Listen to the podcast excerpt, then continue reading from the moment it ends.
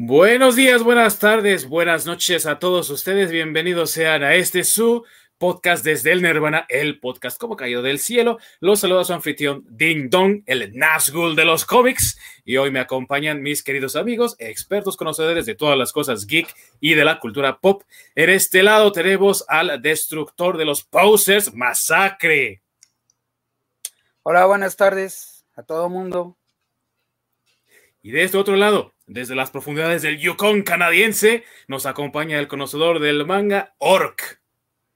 No reveles dónde está mi ubicación secreta, que ya ves que andamos conviviendo con el Sasquatch.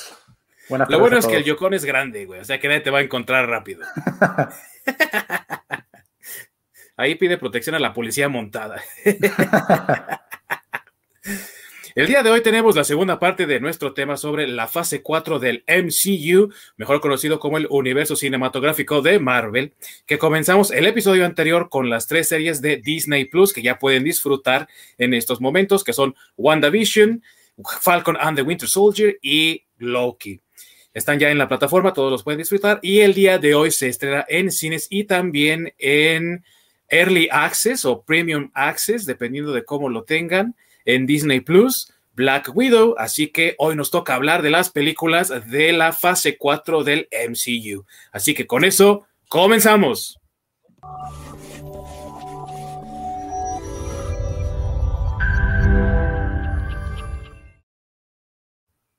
Gracias al Orc por esa increíble intro. Él es nuestro técnico aquí. Es el único que sabe tecnología porque los demás estamos bien tetos.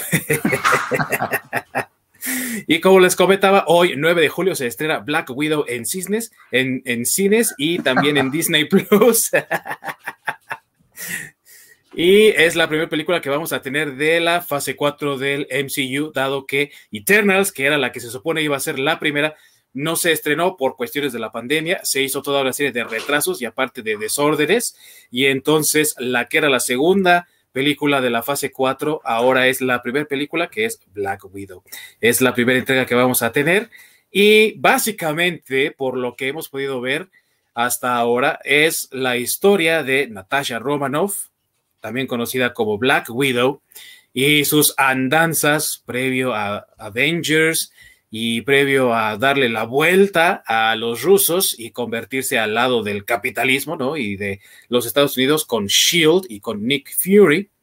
Y nuestros expertos aquí en el panel me van a ayudar a hablar un poco de lo que se espera de Black Widow y de su primer película en solitario, que ya la verdad es que estábamos esperando muchos de los fans desde 2010, o sea, desde que salió Iron Man 2, ya muchos la estábamos esperando así con, con ansias y ha habido controversia también por eso. Hay muchos que dicen, se tardaron mucho en hacerla, otros que dicen, está perfecto que la hagan ahorita, otros que dicen, la verdad es que igual la voy a ver, pero no me siento tan a gusto con eh, tenerla hasta ahorita, ya que sabemos su fatídico final en Endgame que fue la última película de la fase 3 del MCU. Así que, Ork, ¿tú qué opinas de esto que estamos comentando ahorita acerca de Black Widow y que su estreno fue hasta ahora, siendo que muchos lo esperaban desde hace ya bastante tiempo?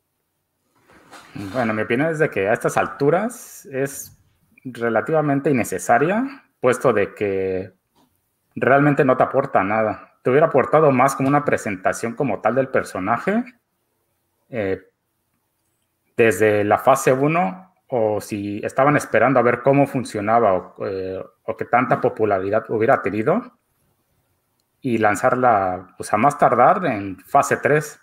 Porque si no estoy mal, los hechos ocurren entre Civil War y Infinity War, ¿no?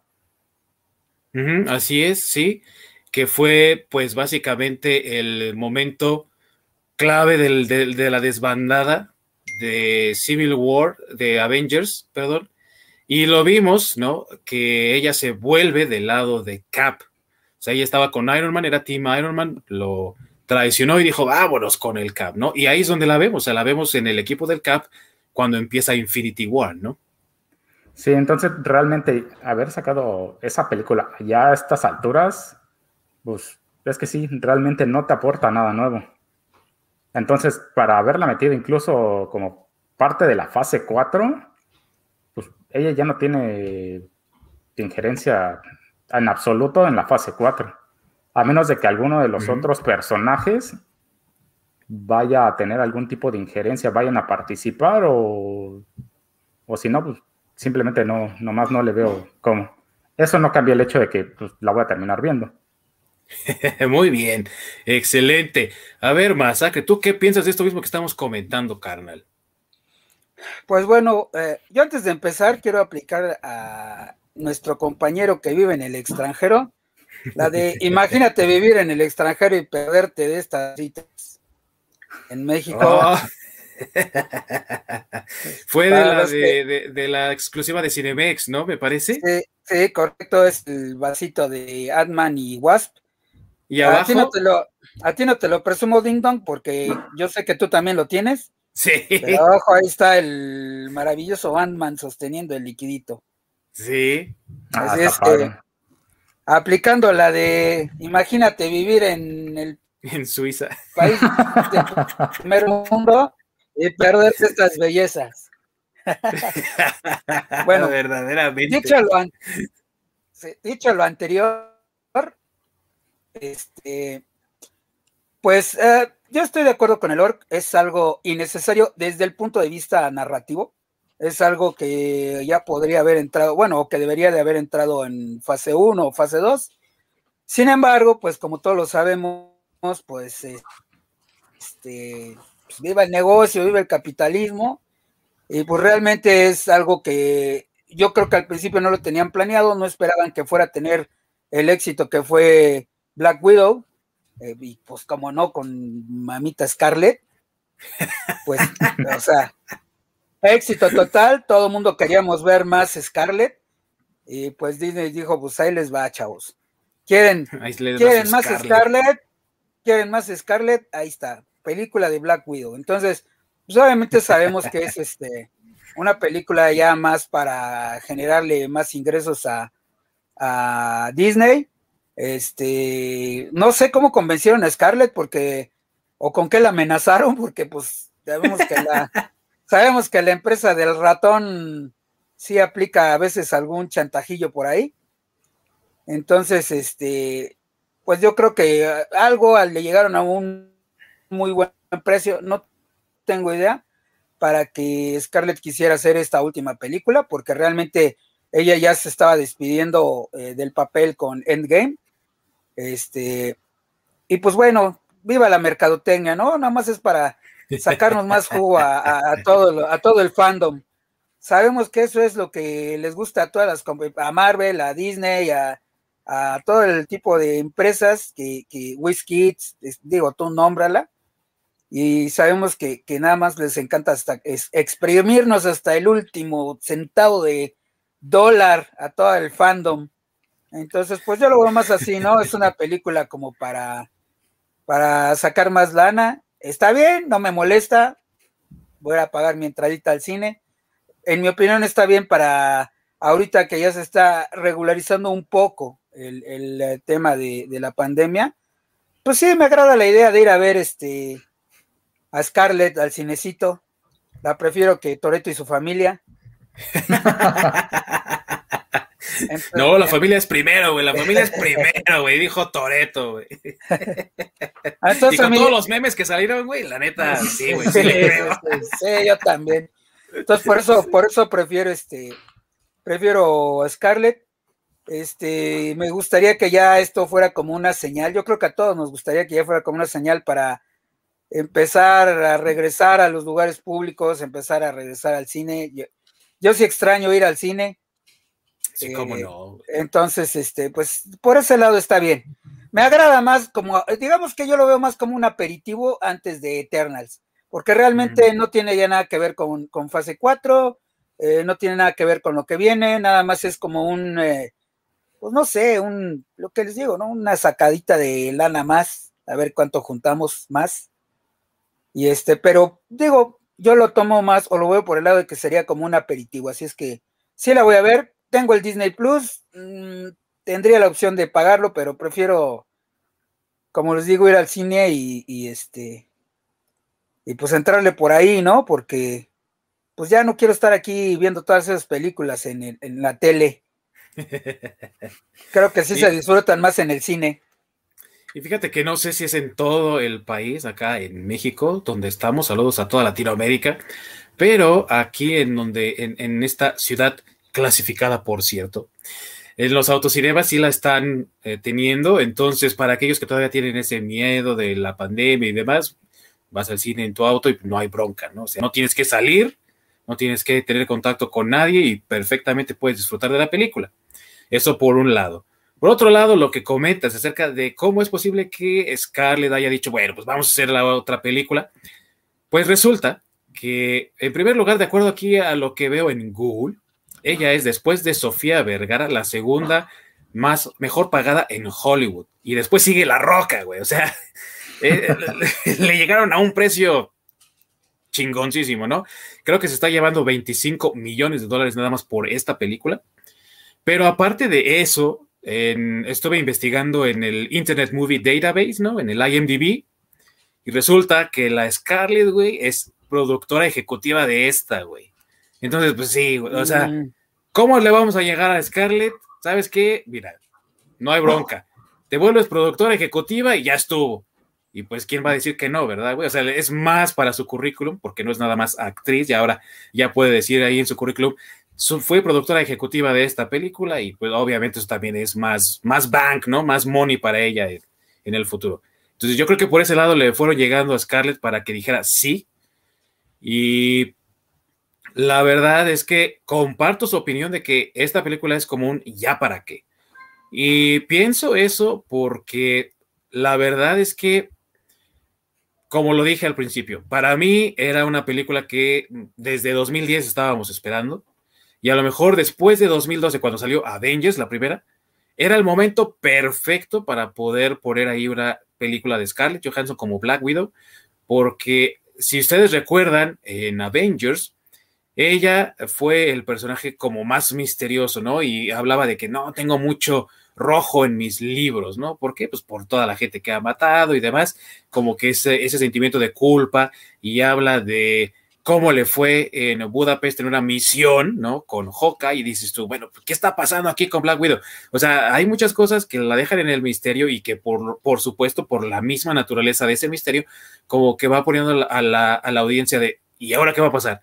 Y ahora quiero saber, y ahora por este lado. Entonces, para mí era el momento perfecto para hacer su película. No sé, yo, y entonces... ¿No estaba embarazada ahí? Pregunto. Porque recuerdo que en una de las películas estaba embarazada. esa era esa, sí, estaba embarazada. Estaba embarazada y ella no lo sabía, ¿no? O sea, se enteró creo que a mitad de la producción y ya terminó la producción pues de embarazada, ¿no? Sí. Tal vez digo, no, no estoy diciendo que eso sea, pero pues tal vez tuvo que ver, ¿no? Puede ser, puede ser, pero entonces el segundo momento que yo digo era el perfecto para tener ahí a Black Widow era, como dice el Orc, después de Winter Soldier, ¿no? Para mí. ¿Por qué después de Winter Soldier? Porque si recuerdan en esa película también, cuando ella se infiltra a Shield, que ya todos sabemos es Hydra, ¿no? Y está ahí con Nick Fury agarrando a los ancianos, que eran como el consejo de protección, ¿no? Y tiene ahí a el señorón Robert Redford, ¿no? A punta de pistola. ella empieza ahí a hacer su hackeo, porque recordemos también que ella es experta en eso. Y en el momento en el que hace el hackeo, Robert Redford le dice, ¿Estás segura de lo que vas a hacer? Porque se van a enterar también de tus secretos. O sea, si tú revelas todos los secretos de Shield y obviamente de Hydra, se van a enterar de toda la shit, ¿no? Que tú hiciste. Entonces, ¿estás de acuerdo? Y ella dice, estoy dispuesta a vivir con las consecuencias. Y nunca vimos cuáles fueron esas consecuencias. Siguiente película en la que la ves es Age of Ultron, y ahí la ves brincando en acción y eh, coqueteándole al Hulk tirándole al perro, ¿no? Al, Bruce Banner de descuento, que es Mark Ruffalo, güey. Entonces, ya, güey, o sea, no, hubo esa, bueno, ¿y qué consecuencias se enfrentó a raíz de ello, no? Entonces, pienso que hubiera sido el momento perfecto para eh, colocar ahí su película. Ahora, como dice el Orc, esta película se supone que va a ocurrir dentro del lapso de tiempo entre Civil War e Infinity War. Pero pues si esas películas ya las vimos, güey, ya pasaron, pues sí, la pregunta queda, ¿y ya para qué, güey? ¿No? bueno, pero para empezar estaba, creo que diseñada para salir incluso el año pasado, ¿no? Entonces, sigue dando lo mismo, o sea, ya es como la toro pasado, nada más sacar, sacar lana. Pues sí, pero yo, espero que por lo menos esté bien hecha, ¿no? O sea, a mí lo que no, que la viste Don, pero a mí lo que me espanta de lo que comentamos la vez pasada es que le tiraba mucho las críticas, como mencionaste, del lado del, del feminismo, ¿no? O sea, ya sabes, inclusión a huevo que, ay, Dios mío, cómo, cómo me dueles. ¿Cómo chi, cómo no con la inclusión a huevo, verdad? sí, claro, entonces, pues espero que no vaya por ese lado porque, pues, eh, de lo que sabemos, ese tipo de inclusiones a fuercitas fue algo que, por ejemplo, hizo que fracasara Birds of Prey, por ejemplo, entonces, pues espero que no vaya por ahí, no, no sé. No la he visto, espero que esté bien hecha, les repito, yo lo veo más como un aperitivo a lo que viene. Y este, y no sabía lo de que Scarlett era productora ejecutiva, pero pues toma mi dinero, Scarlett, no importa. Cállate y toma mi dinero. Y tómame a mí también, ¿no? sí, claro, por ahí, ¿no? Y aprovecha porque ya es la última película donde sale, y ahora sí finalizó su contrato y ella misma ya declaró que no más. Sí, sí. Y también el, el hecho del tipo de comentarios que ha estado realizando en la prensa. No, ahorita vamos a hablar de eso, pero para responder lo que comentaba Basacre, sí tiene sus tintes eh, feministas, eso sí está, y de hecho desde el trailer, yo creo, los varios trailers que tuvimos, uno lo puede empezar a intuir, porque si ustedes se dan cuenta, el personaje del asqueroso gordo golpea personas de David Harbour, güey, eh, que es Red Guardian, pues está ahí para hacer la broma, güey. O sea, es, el chiste de la película, güey. Es la interpretación del tipo masculino que ya hemos visto en películas recientes de el hombre idiota que necesita que la mujer lo rescate o que lo ayude y, y que está bien apendejado por la situación o por lo que tú quieras, ¿no? Entonces, de ahí sí, eso no se escapa, eso no la salva, pero tampoco es la basura feminista, por ejemplo, que la pone, y fíjate, curiosamente, la prensa eh, que le lame las botas a Disney, ¿no? O sea, esa prensa que tiene el llamado early access, ¿no? Es acceso previo, antes que nadie, ¿no? Antes que nosotros los plebeyos, güey, que tenemos que aguantarnos hasta que la estrenen. Entonces, Entonces esa, esa, ese tipo de, de periodismo, de media, ¿no? Eh, fue la que empezó a decir, es que la película es muy feminista, es que la película pasa la, la prueba de Bechdel, ¿no? Que se supone la prueba de Bechdel es cuánto tiempo pasan en pantalla dos mujeres hablando entre ellas, interactuando, sin tener que hablar de un hombre o de eh, moda o cosméticos o cosas de mujeres, ¿no? Entonces, eso fue lo que empezó a decir el, ahora sí que el periodismo y sobre todo el periodismo norteamericano de que la película pasa la prueba de Bechdel, es súper feminista, pone a los hombres en su lugar y hombres, eh, esta película no es para ustedes y un montón de idioteces que realmente la película en sí no tiene. Sí hay feminismo, pero tampoco es eh, desbordante, ¿no? Pues solo espero que el villano, que por lo que veo en el corto es el Taskmaster, esté a nivel ¿eh? de lo que es en el cómic el Taskmaster. Pues mm, yo también que leo cómics y todo, la verdad es que no quedé satisfecho con Taskmaster, conociendo el cómic. sí, claro. Yo, eh, pues acompañado de mi familia que no sabe de cómics, güey, sí les gustó, sí les pareció bien y todo, pero te repito, o sea, uno como fan que sabe de cómics, que incluso sabes cuándo apareció Taskmaster por primera vez, su nombre, todo, no te va a no te va a complacer. ¿No? es un personaje, un, villano blando. Y pues ahora sí que nada más queda a ver qué es lo que va a pasar después de esta película, que en mi opinión, y esto ni siquiera es eh, porque haya visto la película, sino por lo que yo he visto en reportajes, entrevistas y demás, que lo ha dicho Scarlett Johansson también, ya es mi última película, pareciera más bien que están tratando de perfilar al personaje de eh, Florence Pugh para ser la siguiente mm. Black Widow. Mm, sí, me imagino. me imaginé cuando también en el corte sale que su hermana y la Shed Dije, ah, sí, ya sé por dónde va el tiro. Me imagino por dónde va el tiro. Que, de hecho, o sea, em, el, personaje que interpreta eh, Florence Pugh está ahí en los créditos como Yelena, ¿no? Si la gente de los cómics o los fans de los cómics y que ha leído Black Widow sabe de esto, pues Yelena es un personaje que también tuvo el manto de Black Widow, ¿no? Una rubia que la hizo de Black Widow eh, que también estuvo al servicio del gobierno ruso y que formó parte del mismo operativo que Natasha Romanoff, pero nunca, al menos en mi conocimiento, mm, fue de los Avengers, ¿no, güey? Pero bueno, digamos que en ese sentido siguen la línea de que, ok, va a haber otra Black Widow, pero eh, sí es muy evidente que la van a perfilar a ella como la siguiente Black Widow en Avengers, ¿no? Sí, claro. Bueno, este, ahorita que mencionas lo de Avengers en el cómic, que yo recuerde antes de que lo comprara Disney, Black Widow no fue Avenger, ¿no? O sí, o me equivoco, porque la verdad sí, sí, sí no lo conozco tanto. Según yo sí, sí fue, sí fue Avenger. Exacto, el Orc tiene razón, sí fue Avenger, güey. Eh, la primera aparición de Black Widow fue en 1964 y era enemiga de Iron Man, güey. Sí, era villano, sí, sí. Y no fue sino hasta el 66 cuando la hicieron Avenger, güey. Pero esto resulta que fue porque en las historias que tuvo con Iron Man, porque tuvo dos, tres encuentros con Iron Man en los cómics, eh, también pues se enfrentó a Hawkeye, que también era villano antes de ser Avenger, güey. Ya tuvieron ahí su romance, ¿no? Sus quereres. Entonces, cuando Hawkeye se vuelve Avenger, ella también se vuelve Avenger. Ah, ya, sí, y me imagino que fue poco tiempo, porque no recuerdo mucho haberla leído como Avenger. Pues, no, no fue, no. Reclutan todo lo que es del otro lado. reclutan todo, güey. Estos güey reclutan todo, güey. Yo no sé cómo no han venido aquí a tocar la puerta, güey.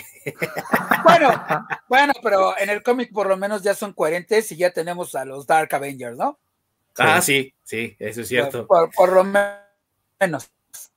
Y en el caso de Black Widow, a lo mejor no la recuerdas mucho como Avenger, güey, porque eh, después de eso, cuando corta su relación con Hawkeye, los Avengers le dicen, no, pues ya bótate de aquí, porque aparte ella, pues como espía ruso, güey, y condicionada mentalmente también, pues no estaba eh, libre de matar, o sea, mataba y seguía matando, entonces los Avengers, pues, ¿sabes que Nosotros no matamos, y si tú vas a andar en ese rollo, pues mejor bótate a la chingada, y la, pues ahora sí que le dieron el gracias, ahí te ves. Y después se convirtió en compañera de Daredevil. Y ahí sí duró bastante, güey, porque fue del número 81, creo, al 124, ah, algo así. O sea, sí duró bastante como compañera de Daredevil y hasta su, novia fue. Sí, yo más la recuerdo ahí en esa, en esa etapa. Este, por eso como Avenger no la recuerdo mucho. Recuerdo la relación que tenía con Hawkeye, porque también por ahí lo menciona en algún número de, con Daredevil, precisamente, cuando andan ahí ya de noviecillos. Pero este, realmente así que yo recuerde mucho a ella como Avenger, pues no. Pero bueno, ya no nos desviemos, volvamos a las películas, al universo cinematográfico, que es otra historia. Y también eh, la cuestión aquí con Black Widow, que yo veo es eh, muchos han hablado del tipo de comentarios que, ha hecho Scarlett Johansson y que les dije que íbamos a hablar de eso ahorita otra vez, porque Scarlett Johansson ha dicho que su personaje fue tratado como un pedazo de carne, ¿no? Que John Favreau, que dirigió Iron Man y Iron Man 2, pues eh, hizo al personaje así como muy sexualizado, muy objetificado y no sé qué tanta cosa. Entonces, eh, ahora sí que ha, hecho comentarios al respecto de que Disney no le dio justicia al personaje, ¿no? bienvenida, bienvenida a la historia de los cómics. O sea, sí, creo que es de los personajes que están bastantito apegado al cómic. Este, bueno, y ya no hablemos del arte de los cómics, ¿no? Donde todas las mujeres están, pero sí, como Scarlett, ¿no? Al mil por ciento, güey. y son prácticamente sus trajes no son ropa, güey, porque se les pega tanto al cuerpo. Sí, sí, no, o sea, están pintados. ¿Verdad? Parecen pintados, lo dijo el orc, güey. No, es como cuando Homero utiliza traje de no, pero no, que en realidad está, pintado.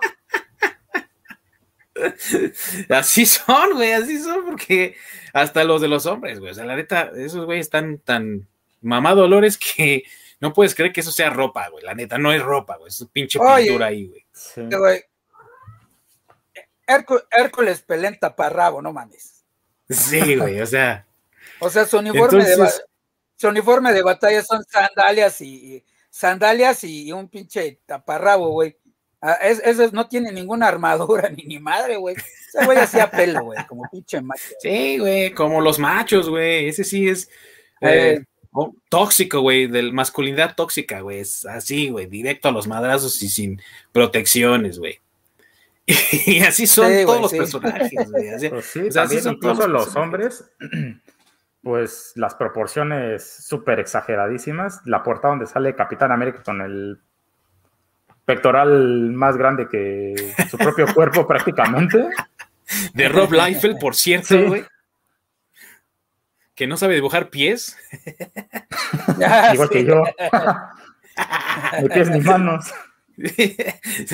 no sabes dibujar manos ni pies, güey, pero qué bien dibujas el pectoral, güey. Sí che pechote, esa pechugota, güey, de ahí. Ese, ese sí es un pavo de, de Navidad, güey. O sea, pechugón. Entonces, la cosa está, güey, que. Y todos, todos, los dibuja igual. Sí, güey. Aparte. Entonces, ese tipo de drama, ¿no? Que toda la gente se la está agarrando de, ah, pinche escalera, ah, pues si ese es el caso, no voy a ver tu película y todo lo demás.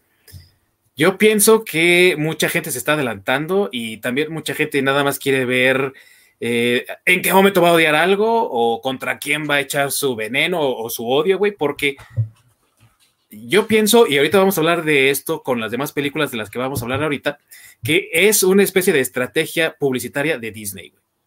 Es una, es una eh, propuesta de Disney para tratar de indicar sus errores del pasado y decir, sí, tuvimos estos errores, pero estamos corrigiendo, ¿no? A lo mejor Black Widow fue muy sexualizada antes, pero en esta película es diferente, ¿no? O sea, lo veo yo más como un ardid publicitario, o a lo mejor ni siquiera de Disney, sino de la gente directamente de, Scarlett Johansson, pero es un ardid publicitario y no tanto que Scarlett esté despotricando contra Disney, porque Normalmente Disney, como tú lo dijiste, tiene contratos muy especiales y en los contratos los actores también están obligados a hacer publicidad.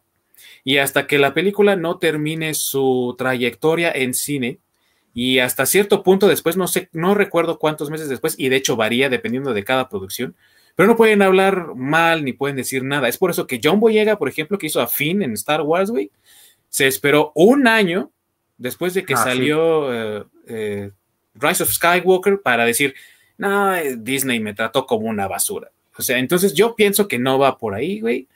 Muchos piensan que está tratando de quemar su carrera. Yo pienso que esto es un ardid publicitario de Disney. No sé ustedes qué piensan ahí. No, pues si ya es productora ejecutiva, güey, pues mayor polémica, mayor lana, ¿no? Pues yo digo. ¿Tú qué piensas, Sol? Es básicamente como, lo mismo de la prensa. ¿Cómo qué? como lo mismo de la prensa, que mm. la prensa empieza a hablar demasiado de algo, básicamente para dar publicidad.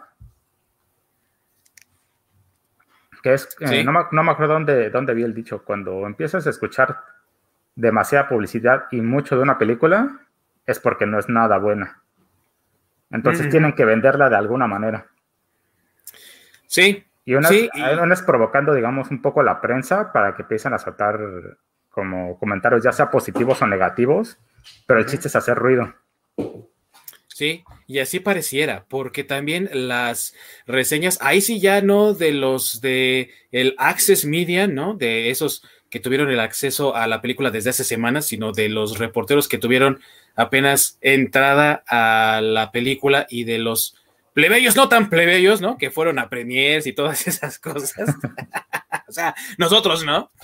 pero de ese tipo de personas empezaron a hacer sus reseñas, empezaron a hacer sus críticas y dijeron, es que es una película muy genérica, o sea, el mismo efecto de Captain Marvel, ¿no? O sea, mucha gente dijo, no es una película horrenda, pero es una película genérica, güey. Y más o menos es la misma línea con Black Widow, que muchos están diciendo, no, pues es que es eh, la, típica película de, del MCU, de Marvel, con una fórmula ya establecida y nada nuevo, no propone nada nuevo, no hay nada que te impacte ni que te impresione, está aburridona, ¿no? Entonces, yo pienso que a lo mejor también, como dice Lorco, va por ese lado. Están haciendo esta publicidad porque están, están muchos diciendo que la película pues no tiene así este boom que a lo mejor muchos quisieran, ¿no? Pues yo digo que es para jalar lana. O sea, digo, finalmente creo que los tres llegamos a la conclusión que pues no es una película que aporte realmente ya a la fase 4. Es como un, no sé, cuando vas a un restaurante y te vas a empezar a, comer algo y te dan un aperitivo ahí, tus totopitos con salsa, güey, para que saben buenos, pero pues no te vas a llenar. Pues haz de cuenta, ¿no? O sea, yo así lo veo. Ahorita te están dando tu, tu entradita, güey, para ver qué, qué es lo que viene. Este, y bueno, espero que pues Eternals venga, que ya viene siendo como ya la entrada más fuerte. Este, para, el, para la fase 4. Ah, bueno, pero sigue primero este Shang-Chi. Shang-Chi. Sí, ese güey no sé cómo clasificarlo en el menú, güey, la neta. Ahorita vamos a hablar de eso, güey. Ahorita vamos a hablar de eso. Antes de pasar a Shang-Chi, por cierto, eh, para cerrar con Black Widow, a ver, carnales, predicciones que tienen de Black Widow. Ah, este, no, mira, yo la verdad no espero mucho, ¿eh? o sea, yo me conformo con ver a, a, a, este, a Scarlett, A tu mamacita. A mi mamacita, una vez más, en ese, en ese cuero negro y en el cuero blanco que ahora también utiliza ahí en, en los cortos que se ve. Su trajecito se ve muy bien. Este, espero ver una, espero ver una película de acción, tal cual, una película de acción, porque como, como ya lo comentamos, no aporta ya nada nuevo al, al, MCU. Y este, pues sí, te digo, nada más. Por eso es a lo que me refiero, como yo le digo, como una entrada, ¿no? Es algo que seguro te va a gustar, pero no te va a llenar. Nomás es para que le vayas midiendo el agua a los camotes.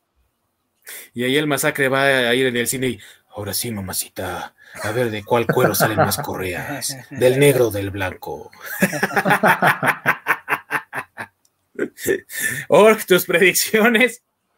Pues va a ser película taquillera, por lo menos que está haciendo mucho ruido, está, va a jalar mucha gente, aunque sean fans o no, pues va a jalar, va, va a jalar mucho Villamelón, porque es el tópico de, de moda.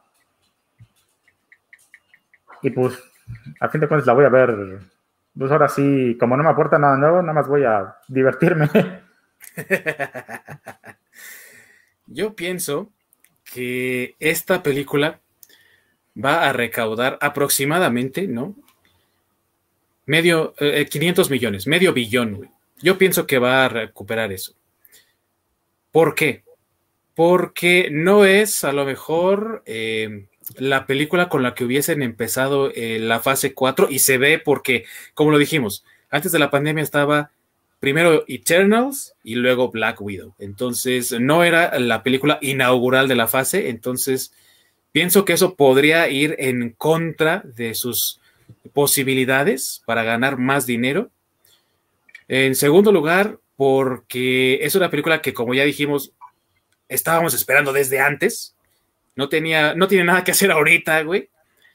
Y por último, por, pues también por cuestiones de la pandemia, porque sí hay todavía varios lugares en donde no están abiertas las instalaciones cinematográficas y eh, mucha gente no está tan dispuesta a pagar por ese premium access, ¿no? Incluso es una película que tienen muchas ganas de ver.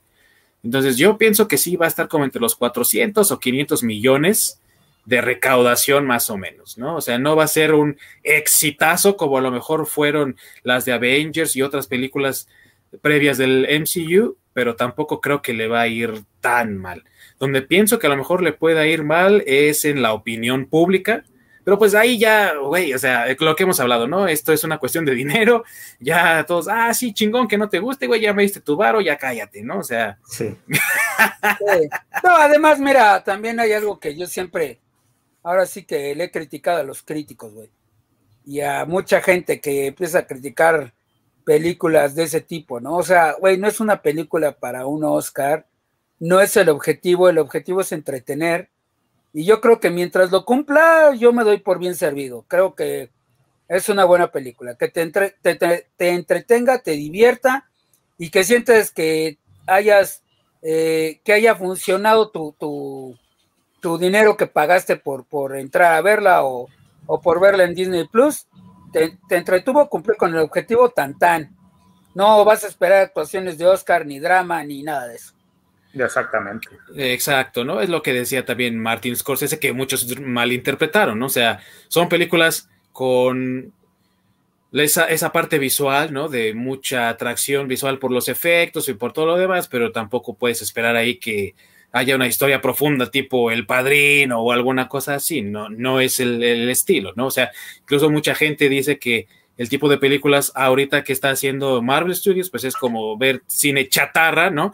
No porque esté mal hecho, sino porque es cine de consumo máximo, estilo McDonald's, que te va a llenar, te va a hacer sentir contento, pero no te va a nutrir igual que si te comieras ahí una ensaladita hecha en tu casa, ¿no? Con todos los ingredientes bien y todo, ¿no? O sea, es, es el paralelo que hacen. Pues diré una frase que está de moda. ¿Y qué tiene? Pues no tiene nada de malo, o sea, yo de hecho no le veo nada de malo. Yo tampoco, güey, a mí me, sí me satisface irme a comer una pinche hamburguesa McDonald's de vez en vez, güey. Sí. Eh, mis papitas con chile, güey. O, sea, es que ese es mi punto, ¿no? O sea, em, yo pienso que, y es mi opinión, yo pienso que la gente que, que va a ver esas películas esperando ver un, no sé, güey, un, como dices, el padrino o, algo así, pues no, güey, o sea, desde ahí ya estás mal. Sí, sí, totalmente. O sea, que si hay películas de cómic que hacen cosas interesantes, ¿no? Como eh, Dark Knight, cuando salió, o incluso la misma eh, Batman de 1989, que hacen cosas diferentes o innovadoras, eso es otro pedo, güey, pero pues, la neta no son para eso, güey, ¿no? Sí, no creo que Disney o, o alguna de las compañías esté pensando, puta, güey, ahorita métele este pinche hall, güey, aquí está pinche es un Oscar, güey, ahorita con esto. No, güey. que fue donde la regaste, Ang Lee, ¿no? Con la Hulk del 2003. sí, güey. Sí. Bien, vamos a pasar a hablar de, de Shang-Chi. Que la neta, o sea. ¿De, quién, güey? Exactamente, güey. ¿Quién es ese, güey? sí, sí, sí. Güey, yo hubiera escogido otro, otro superhéroe, güey. Hay muchos, güey. Hay, hay chingos, güey, que fíjate nada más, ¿no? O sea, eh, ¿cómo son las cosas? Yo pongo, por ejemplo, a personajes como Iron Man en la lista B de personajes porque no son tan conocidos como a lo mejor lo son eh, Fantastic Four o Spider-Man, pero pues ahí son conocidones, ¿no? Ahorita ya son más populares, ¿no? Por ejemplo, eh, Thor o Iron Man, pero en su momento, personajes de cómic eran de la serie B, güey. Ajá.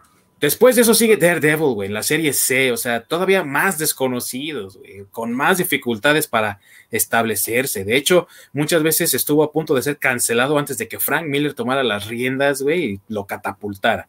Y aún así, después de Frank Miller seguía siendo uno de los tercerones, ¿no? Pues Shang-Chi, güey, está como hasta el fondo del. Eh, eh, eh, haz de cuenta que para mí es como estar escarbando ahí el barril, güey, a ver qué más le sale. O sea, la neta, así de, de desconocido es el Shang-Chi, güey. Sí, creo que todavía Iron Fist este, está más arriba que Shang-Chi, güey, o sea. Sí, neta que sí, güey. Y, pelean contra el mismo enemigo, o sea, contra la mano, güey. Así es que. bueno, ahora ya, ya Shang-Chi pelea contra la mano, porque en el cómic original, pues se supone que peleaba contra su padre, güey, que era eh, Fu Manchu. Ya sabes que Marvel es experta en crear eh, father issues, ¿no, güey? O sea, todos los personajes tienen problemas con sus jefes, güey. Sí, güey, sí, sí. todos, güey, todos. O sea, incluso Spider-Man, güey, que ni papá tiene, güey, también tiene pedos con sus papás, güey. O sea. Bueno, no, ya, tuvo, ¿no? Ya tuvo papás, ¿no? Que eran espías, o eso fue. Es que yo la neta Spider-Man no lo leo tanto, pero sí por ahí escuché que, que salió una saga donde encuentra a sus papás y son espías y no sé qué pedo. Pues iba a tener de tío a Doctor Doom. en esa parte donde la tía May, ¿no? Creo que se iba a casar con el Doctor Doom. Con el Doctor Octopus, güey. Ah, no, ¿no fue también Doctor Doom? No, fue con el Doctor Octopus. ¿Con Doctor? Sí. Y de todas maneras, el papá del Jonah Jameson, güey, terminó siendo su tío, güey, porque se casó con la tía May. sí. Sí, sí, sí. Eh.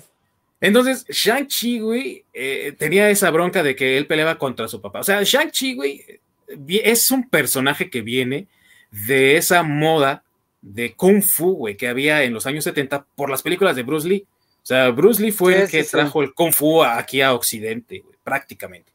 Entonces, de ahí es de donde viene esta idea de colocar a Shang-Chi. De hecho, su nombre, el nombre del cómic era Las manos mortales del Kung Fu, Shang-Chi. O sea, primero venía el Kung Fu, güey.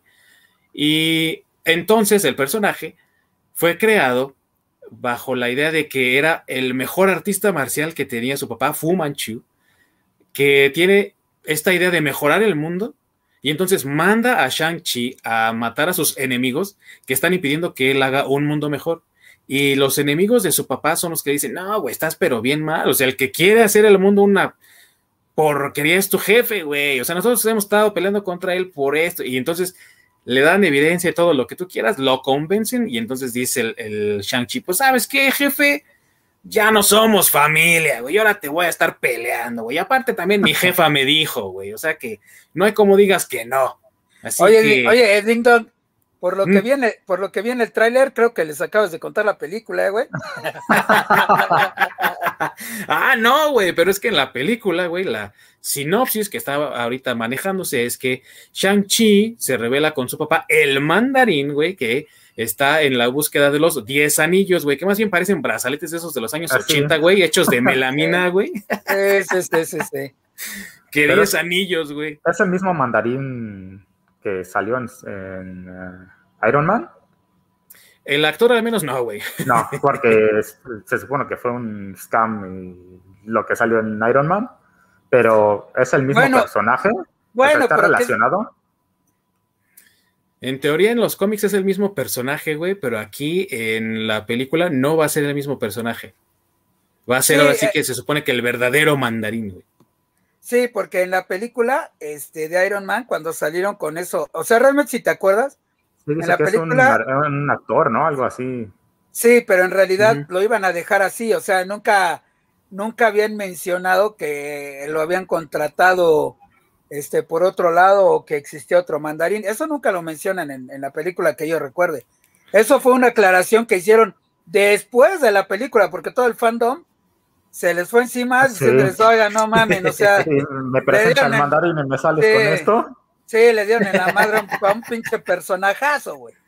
Y también a un actorazo, güey, porque, o sea, Ben Kingsley, güey, para hacer esas madres, o sea, no manches, güey. Y, que le, y, que le, quedaba súper chingón, eh, güey, porque se veía igualito al del cómic, güey. O sea, sí sentí feo en mi corazón, güey, cuando yo sí soy de Sí, la neta que sí. Lo quemaron gacho. Sí, güey, la cagaron, pero pues ah, fue la forma como que la corrigieron. Por eso te digo que, este, pues eso de que eh, ahorita sea el verdadero, este, eh, mandarín, güey. Ajá, este, pues ya nada más es así como que yo creo que van, es para tratar de corregir esa cagada, güey, de esa película, güey.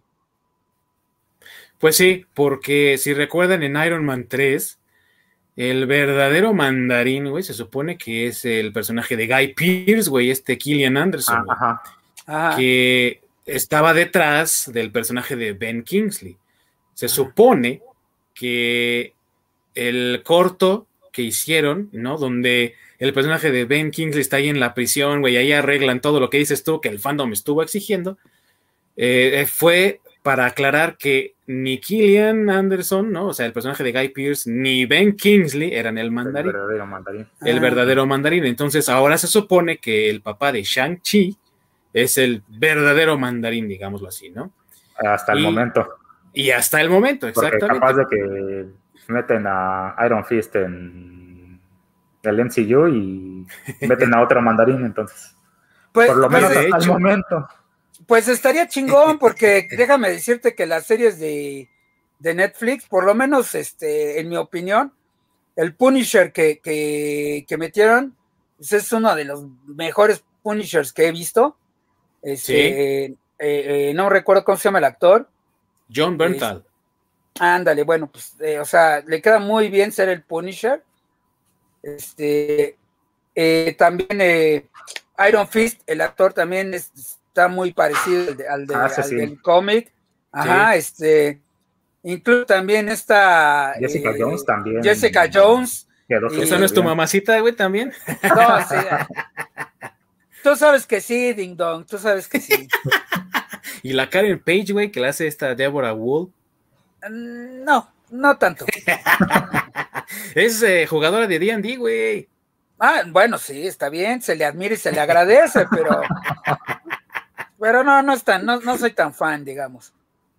Y bueno, también Luke Cage, también le queda el papel. O sea, los Sí. que tiene, los que tiene, o los que metió Netflix antes de que Disney la, comprara Marvel, güey, en mi opinión, son, son buenos. O sea, tanto el actor como los personajes son buenos, güey. Estaría muy chido que los mismos, o sea, esos mismos actores los introdujeran al MCU. Ya no, ya si quieres, no como una película de ellos, pero sí que tuvieran ya como esa interacción, ¿no? Bueno, desde mi opinión, güey.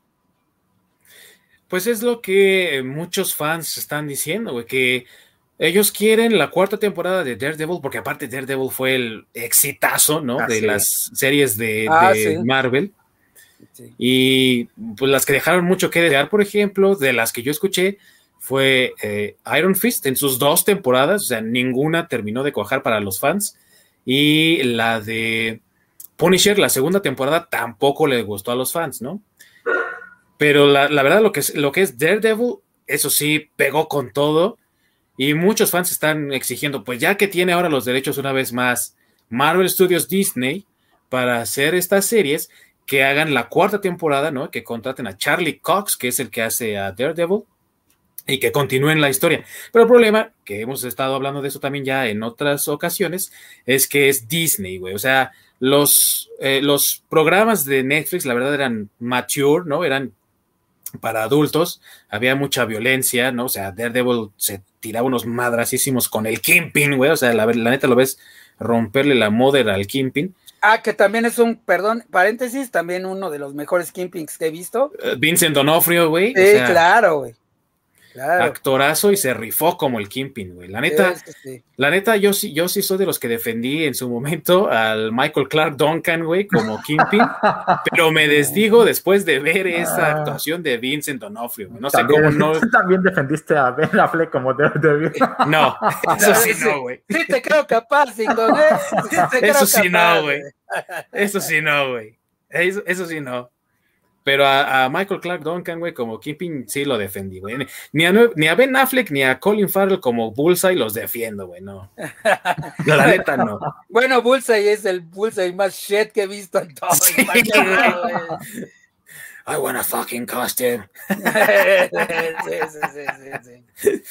Entonces, no, güey. Eh, la verdad es que ese es el problema. No creo que Disney vaya a hacer una continuación de esas series por ese nivel de violencia y de, pues, de material adulto que había en esas series, a menos que lo hagan para su división de Stars o no sé cómo se llama Ajá, esa parte es como lo adulta. que era de. Fox. Ajá. Sí, lo que era Fox, que ahora se llama Star.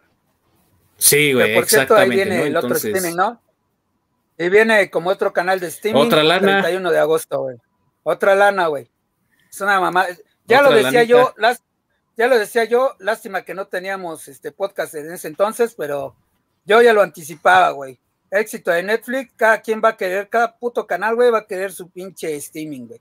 Dicho sí, y pues, hecho. está güey. pasando.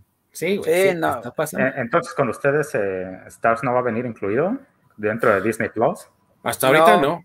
no. Hasta ahorita no. Porque, por ejemplo, aquí en Canadá sí viene incluido dentro de, de Disney Plus, viene la división de Star. Pinche Ah. Sasquatch, como se quejó, güey, y ya dijeron, sí, dáselos, güey, no mames. Mal- mal- malditos perros, güey. los, los atraparé un día, güey. Y entonces, ese- Malditos filisteos.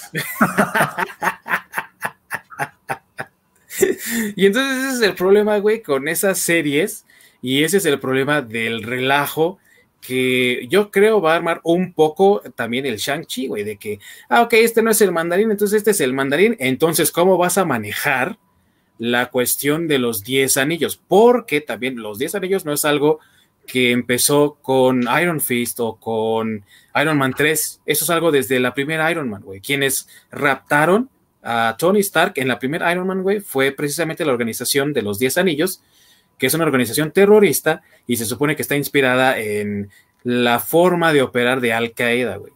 Si el mandarín ahora va a ser su líder, entonces la base de operaciones principal, en teoría, debería de ser asiática, güey, en China, ¿no? Y ahí tenemos otra vez otro problema, que Shang-Chi, desde mi opinión, es un producto para China. O sea, es el Mulan del Marvel Studios, güey. A ver si este sí pega porque Mulan nos la botaron a la Sí, justamente iba, iba exactamente a ese punto donde el, el mercado al que quiere entrar de lleno Disney con Marvel es China, porque China deja muchísimo dinero. Pues son un chingo, cabrón, pues cómo no, güey. Entonces, la elección de personas de Sanchi es precisamente para entrar de lleno al mercado chino. Bueno, y porque China, y ya lo habíamos comentado fuera de los podcasts y todo, está haciendo buenas películas. O sea, buenas películas de acción. Le falta todavía un poquito a los efectos, pero eh, lo han estado trabajando con los rusos, güey. Y ya ves que las películas rusas han tenido, en cuanto a efectos, unos efectos muy buenos. Sí. Entonces, este, han estado trabajando con los rusos. Ya por ahí les recomendé la película que está en este en eh, Prime, la de Iron Mask se llama. Iron Mask, sí. Ajá, y donde sale Jackie Chan con Arnold Schwarzenegger, güey, o sea, digo, no sale en toda la película, pero bueno, ya tener esa combinación y escucharla, güey, güey, ¿quién no va a querer por lo menos echarle claro. a esa película, güey? Claro, sí. Y también que la verdad es que le ayuda mucho al cine chino que sí tiene historia, ¿sabes? O sea, sí saben manejar buenas historias. Como dices tú, donde les falla es en la parte de efectos. Pero ahí la ventaja entonces es que Rusia tiene muy buenos efectos. A veces las historias rusas también se les va de la mano. O sea, son muy descosidos. Y entonces pueden hacer una muy buena dinámica ahí. Por eso mismo es que Hollywood quiere entrar a China, güey. Claro. No, y les recomiendo de verdad, vean esa de Iron Mask eh, les repito, los efectos todavía están un poco chafas. No, no, no, no tan chafas, ¿eh? O sea, tampoco creas que estás viendo este Serafín o una mamada de esas, güey. pero este, pero sí tiene buenos efectos y es una coproducción China-Rusia. Sí, hay que darle una oportunidad y vamos a hablar de ella, yo creo, en un próximo episodio. Y entonces, la cuestión aquí es cómo superas eso, por ejemplo, ¿no? ¿Cómo superas algo como esta combinación China-Rusia y la película que dices de Iron Mask, que jala mucha uh, audiencia, o algo como Ip Man? O sea, la cuarta de Ip Man arrasó con Mulan, güey. O sea, Mulan quedó en el suelo, porque aparte se estrenaron el mismo día en China. Y obviamente todo el mundo adora a Ip Man en China y adora a Donnie Yen, güey, que es quien hace a Ip Man. Entonces, La, dejó en el suelo a Mulan, güey. Si no lo han visto, audiencia, están en Netflix. Estaban las tres primeras, no sé si ya las quitaron, pero estaban ahí, las pueden checar. está como IP Man. Sí. sí. y son una fregonería, la verdad, son muy buenas películas. Y esta cuarta película, a mí también me gustó mucho. La verdad es un muy buen final, para el personaje de Ip Man, que es un personaje real aparte, ¿no? Creador del estilo, mejor dicho, propagador del estilo Wing Chun. Y Tony Yen para mí es un artista marcial de primera, güey. O sea, la neta es, yo creo que el mejor artista marcial que hemos tenido desde Bruce Lee, sin necesidad de ser tan acrobático como Jackie Chan, que es muy bueno, pero que se dedica exclusivamente a escenas de acción de ese tipo, así como Bruce Lee, de, golpes certeros y todo eso, creo que Donnie Yen es de los mejores. Y entonces, la pregunta aquí es, ¿cómo compites con eso en una película de Kung Fu, que aparte está hecha a la americana, que es Shang-Chi? Sí, la verdad es que a mí, Shang-Chi, pues, como yo vivo de este lado del charco, lejos de Asia, eh, no como por allá en Canadá, que creo que ya están invadidos de asiáticos, güey. este, pues sinceramente. La verdad es que el Orc los usa, güey, para remendar sus zapatos, güey, en la noche ahí. Vale, güey, esos güeyes ahí están. Güey, no seas racista, güey, nos van a bajar el video por tu culpa, güey. Pero deja, bueno. deja de eso, es al contrario, porque todos los asiáticos que están aquí son millonarios. Sí. Oh, bueno. Pues bueno, volviendo al punto, eh, no me llama tanto la atención, la verdad. Espero que sea una historia muy, muy buena, como para que diga, no, sí valió la pena que tomaran un pinche personaje sacado de del nivel C menos, güey, de, de, los cómics, güey. del fondo del barril, güey. Sí, güey, sí.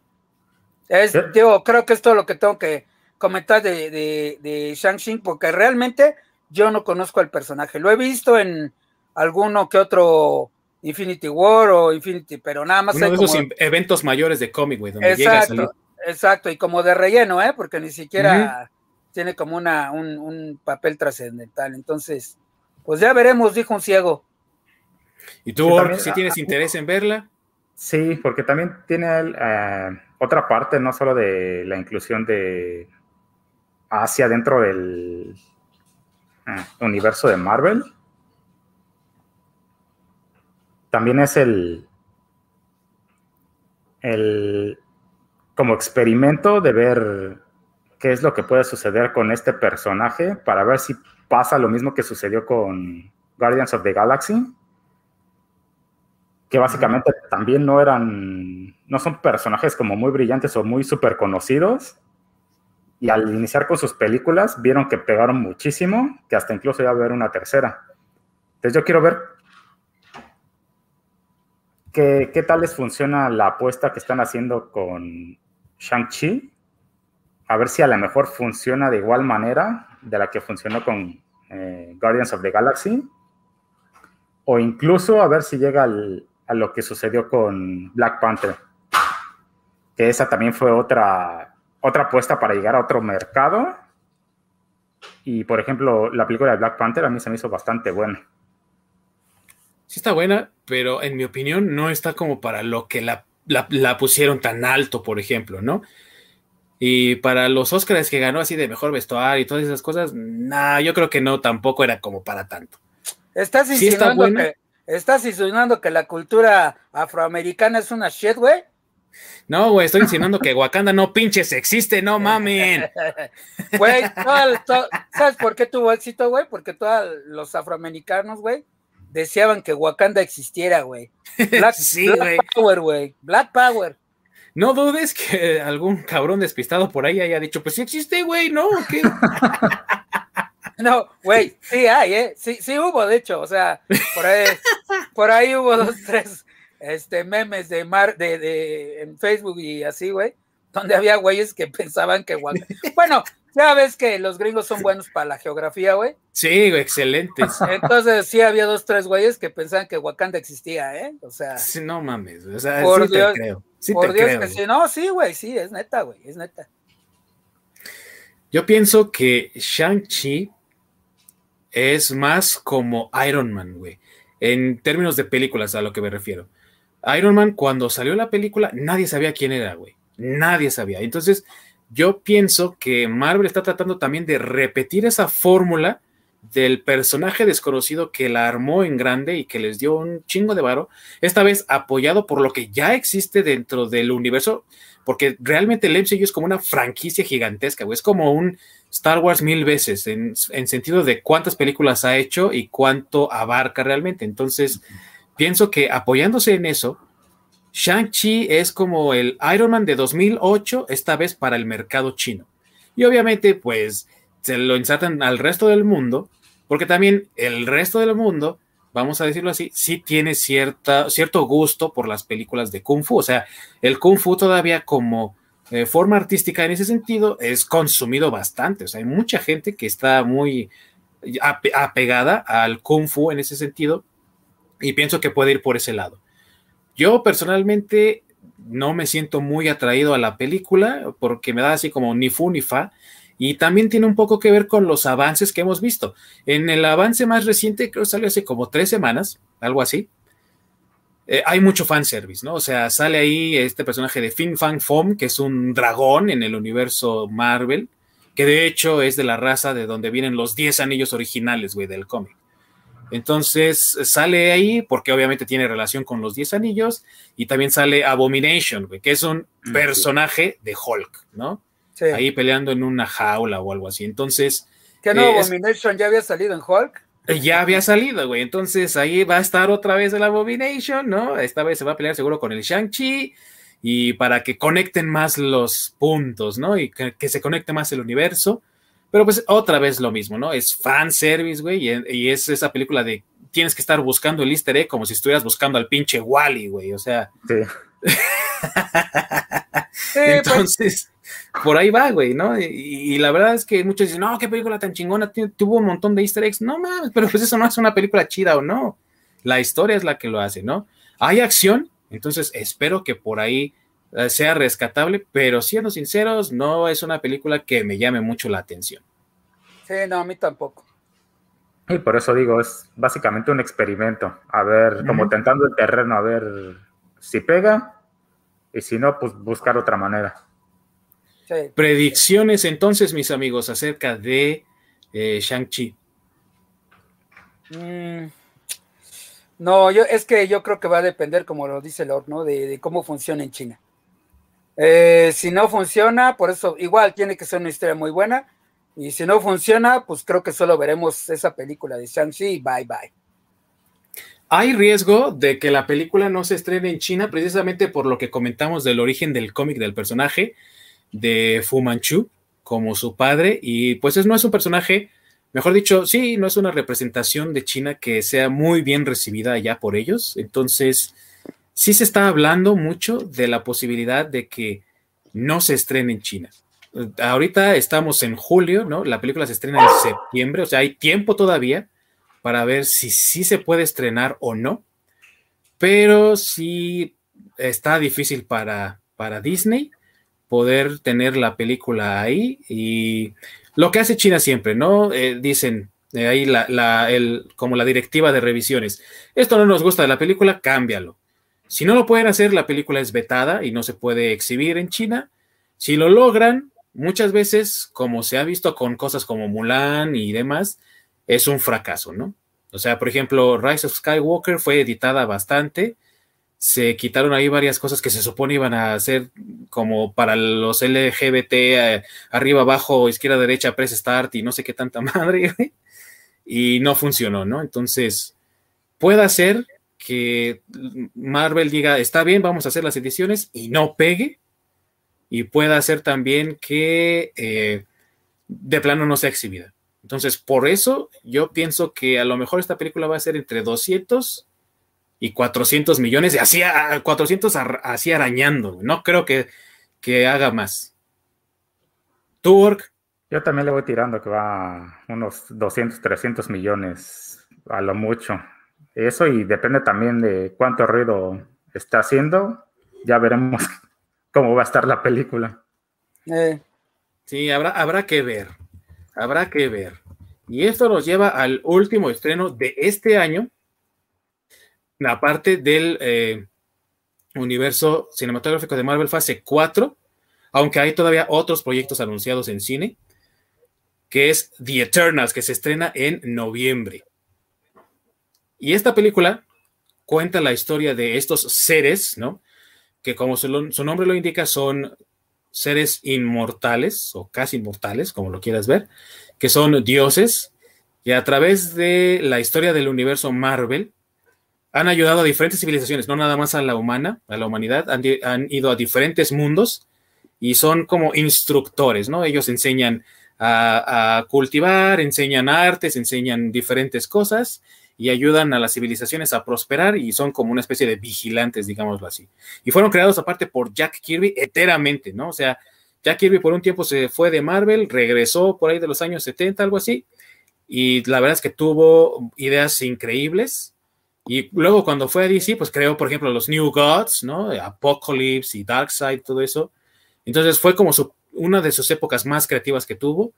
Y los Eternals, para los fans del cómic, son conocidos, son buenos personajes, pero realmente son también segundones, ¿no? O sea, no hay muchas historias muy grandes que te digas, ah, no mames, los Eternals, ¿no?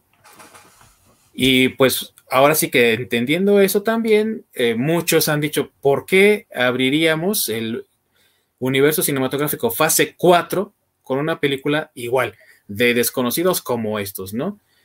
Entonces, ¿ustedes qué piensan, mis amigos, acerca de Eternals? Si la quieren ver, no la quieren ver, ¿qué piensan? Salmita Hayek, claro que sí. y Angelina Jolie, ¿no, güey? Eh, no, Salmita Hayek. Salmita Hayek. Entonces, este. Viva México. Viva México, exactamente. No, pero sí, aparte de eso, sí quisiera verla. Este, los Eternals son muchos personajes. me, interesa saber eh, cómo los van a manejar. Digo, sabemos que, eh, los principales pues, serían, que yo me imagino que son los que van a dejar, sería que Medusa, este, y este, ¿cómo se llama? Eh, Black. Um, Black Bolt. Black Bolt. Ah, pero esos son los inhumanos, güey. Estos son los Eternals. Ah, tienes razón, tienes, tienes razón. tienes razón. y los inhumanos, los inhumanos, la serie valió para tres cosas, ¿verdad? O sea, nadie la vio. No, creo que no, pero sí tienes razón. Yo ni me enteré ni cuándo se estrenó, ni cuándo se canceló. Ni cuándo salió del aire, ¿no? Sí, tienes, razón, tienes razón, me confundí de personajes. Pero bueno, de todos modos, los Eternals vuelvo al mismo, ¿no? O sea, son, son varios personajes. Este, quisiera saber cómo los van a manejar. ¿Cuánto tiempo de digo, hablando, por ejemplo, de Salmita, que ya la, que ya tocamos el, el tema, cuánto tiempo le van a dar, ¿no? ¿Cuánto tiempo va a tener este eh, Salma como, su personaje? ¿Cuánto tiempo va a tener este Angelina Jolie? Eh, bueno, no sé, pues todos los que los que salen, este Jon Snow, ¿cómo se llama? el actor. Ah, no, eh, ¿cómo se llama? Kit Harrington, ¿no? ¿Cómo se llama? sí, ¿verdad? Sí, exacto. O sea, ¿cuánto tiempo les, les, van a dar este a ellos? Eh, no sé qué personajes van a ser, no, no lo he leído. No sé quién va a ser qué. Este, de ahí creo que, pues, es que no sé quiénes son los buenos. Ella, los eh, güey. No, pero me, sí, pero me refiero a los que más salen. Este, Ajax, tal vez, o Icaris. Sí, yo diría que, bueno, de hecho, uh, Salma Hayek en teoría debería de ser la protagonista, porque ella hace a Ajax y Ajax, bueno, Ajax más, bien, eh, es el, líder de los Eternals, güey. Aquí la bronca es que Ajax es hombre. Entonces ya empezamos por ahí con, pues, estas cosas de la inclusión y de hecho así fue comercializada la película, güey. O sea, desde que empezaron con la producción y todo, dijeron, esta va a ser la película donde va a haber un montón de gays y un montón de personas de colores distintos y también un montón de mujeres, ¿no? Entonces, eh, dijeron, Salma Hayek va a ser a Ajax, que es un es, hombre, y entonces podemos esperar o podemos contar con que ella salga más que otros, porque es, te digo, el líder de los Eternals. Eh, pues sí, pero es que acuérdate que eso es en el cómic, o sea, no quiere decir que aquí en la película ella vaya a ser el líder. O la pueden poner como un líder muy fofillo también, o un líder que nunca sale de su guarida, no sé, güey, o sea, e, e, eso es lo que yo quisiera ver, o sea, cómo, cómo van a, ¿cómo se llama? Pues a darles ese tiempo, ¿no? Porque te digo, o sea, de entrada el cast, pues está, está bueno, o sea, hay, buenos, este, hay, buenos actores, o sea, te digo, independientemente de, de, Salma, pues Angelina Jolie, este, eh, Jon Snow. Disculpen ustedes, pero para mí él siempre no va a saber nada. el, el actor coreano que sale ahí también es bastante bueno. Lo he visto en otras series. Incluso creo que sale en Tren a Busan. Sale en esa película. Sí, y me cae súper bien ese actor. Sí, sí, cierto, es el de Tren a Busan. Sí. Y, pues la verdad sí es, bueno. Aquí la cuestión, ¿no? Es eh, que quién sabe, la verdad, qué es lo que haya pasado para que Eternal sea la película que vamos a ver al final. O sea, después de haber sido anunciada como la que iba a inaugurar la fase 4, ahorita es la película que va a terminar el año, ¿no? Que se supone que eso, eso no, iba, no iba a pasar así. Y si se dan cuenta, hay ahorita ya dos avances de Shang-Chi que se va a estrenar en septiembre. Eh, la de Black Widow tiene tres o cuatro avances, ¿no? Los que hubo antes de la pandemia y los que hubo todavía para este año. Y, y de Eternals no habíamos tenido nada, pero así, nada, nada, nada, más que una imagen ahí toda Peter, Peter O'Brien, de un calendario, y ya. Y apenas un avance, y el avance para muchos fue así como, ah, qué hueva, ¿no? O sea, es, no, no sabe uno de qué se trata la película. Y la, la, sinopsis de Marvel es, los Eternals son unos seres, lo que les acabo de comentar, lo que les acabo de leer, de hecho, eso es Eternals. Entonces, ¿de qué se trata la película? ¿Eh? Nadie sabe. No, y, aparte, bueno, eh, también yo quisiera mencionar que hablando de Game of Thrones, también sale este actor que salió en Game of Thrones que se llama eh, Richard Madden. Ah, sí. Richard, sí, Richard Madden va a ser este también uno de los sí, exacto, también va a ser uno de los personajes este pues bueno, que en el cómic son de los de los fuertes, ¿no? Digamos de de, de Él va a ser Icaris, de hecho, o sea, él va, él va a ser el personaje de Icaris. Ajá. Exactamente, entonces pues eh, digo, es, es como buen actor, pero yo no lo he visto en alguna película como papel principal él, porque digo, sí lo he visto en, salió en Rocketman, salió en 1917, pero no, no, no, pero no ha salido como protagonista, ¿no? Tal cual, o sea, ha tenido como, como papeles secundarios, pues, secundarios entre comillas, ¿no? Pero digamos que, que no sé si aquí vaya a ser su primera vez de, ser el, protagonista tal cual. Es que vuelvo a lo mismo, a mí, a, mí eso es lo que me llama la atención de, de, esta película, ¿no? O sea, tiene varios actores que son buenos, pero ¿cómo, vas a manejar como director el tiempo en cámara de cada uno de ellos?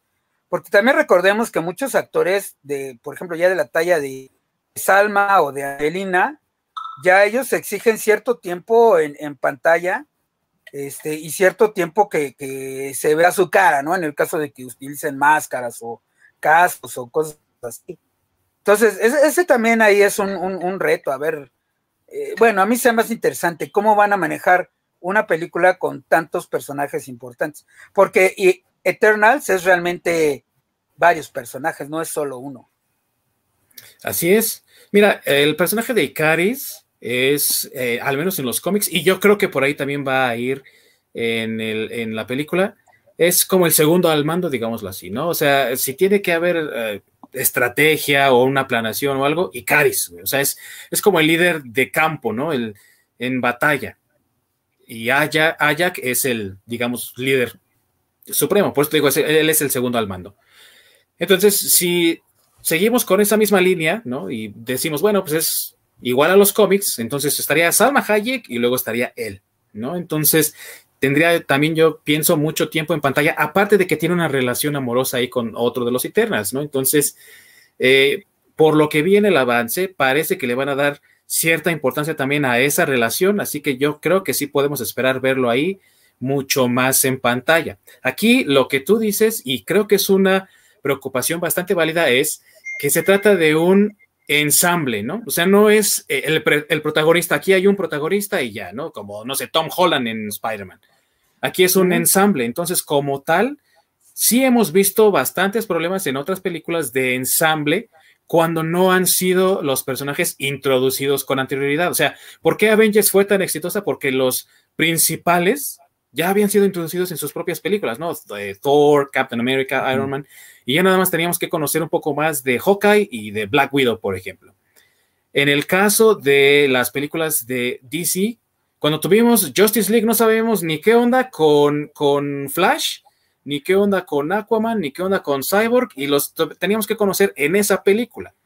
Entonces, aquí yo veo eh, eh, como riesgo principal para Eternals que a lo mejor les pase lo que en las películas del Hobbit, güey.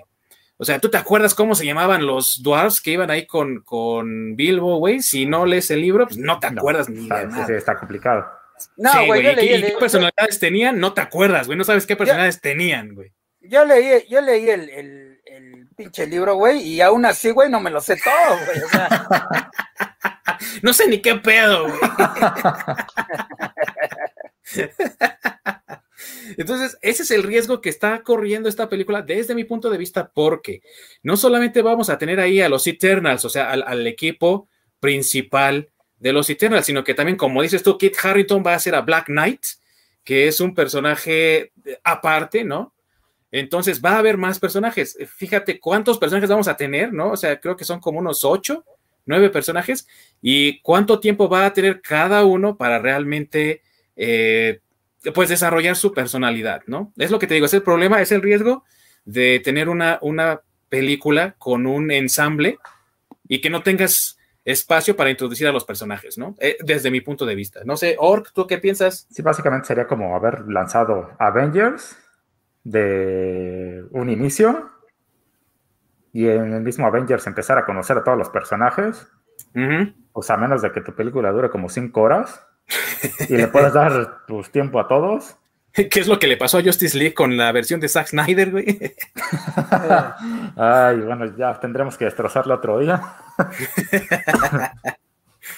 Pero hasta eso me tiene intrigado de que no se sepa mucho a ciencia cierta sobre la película, porque a fin de cuentas, de alguna manera no te deja esperando algo.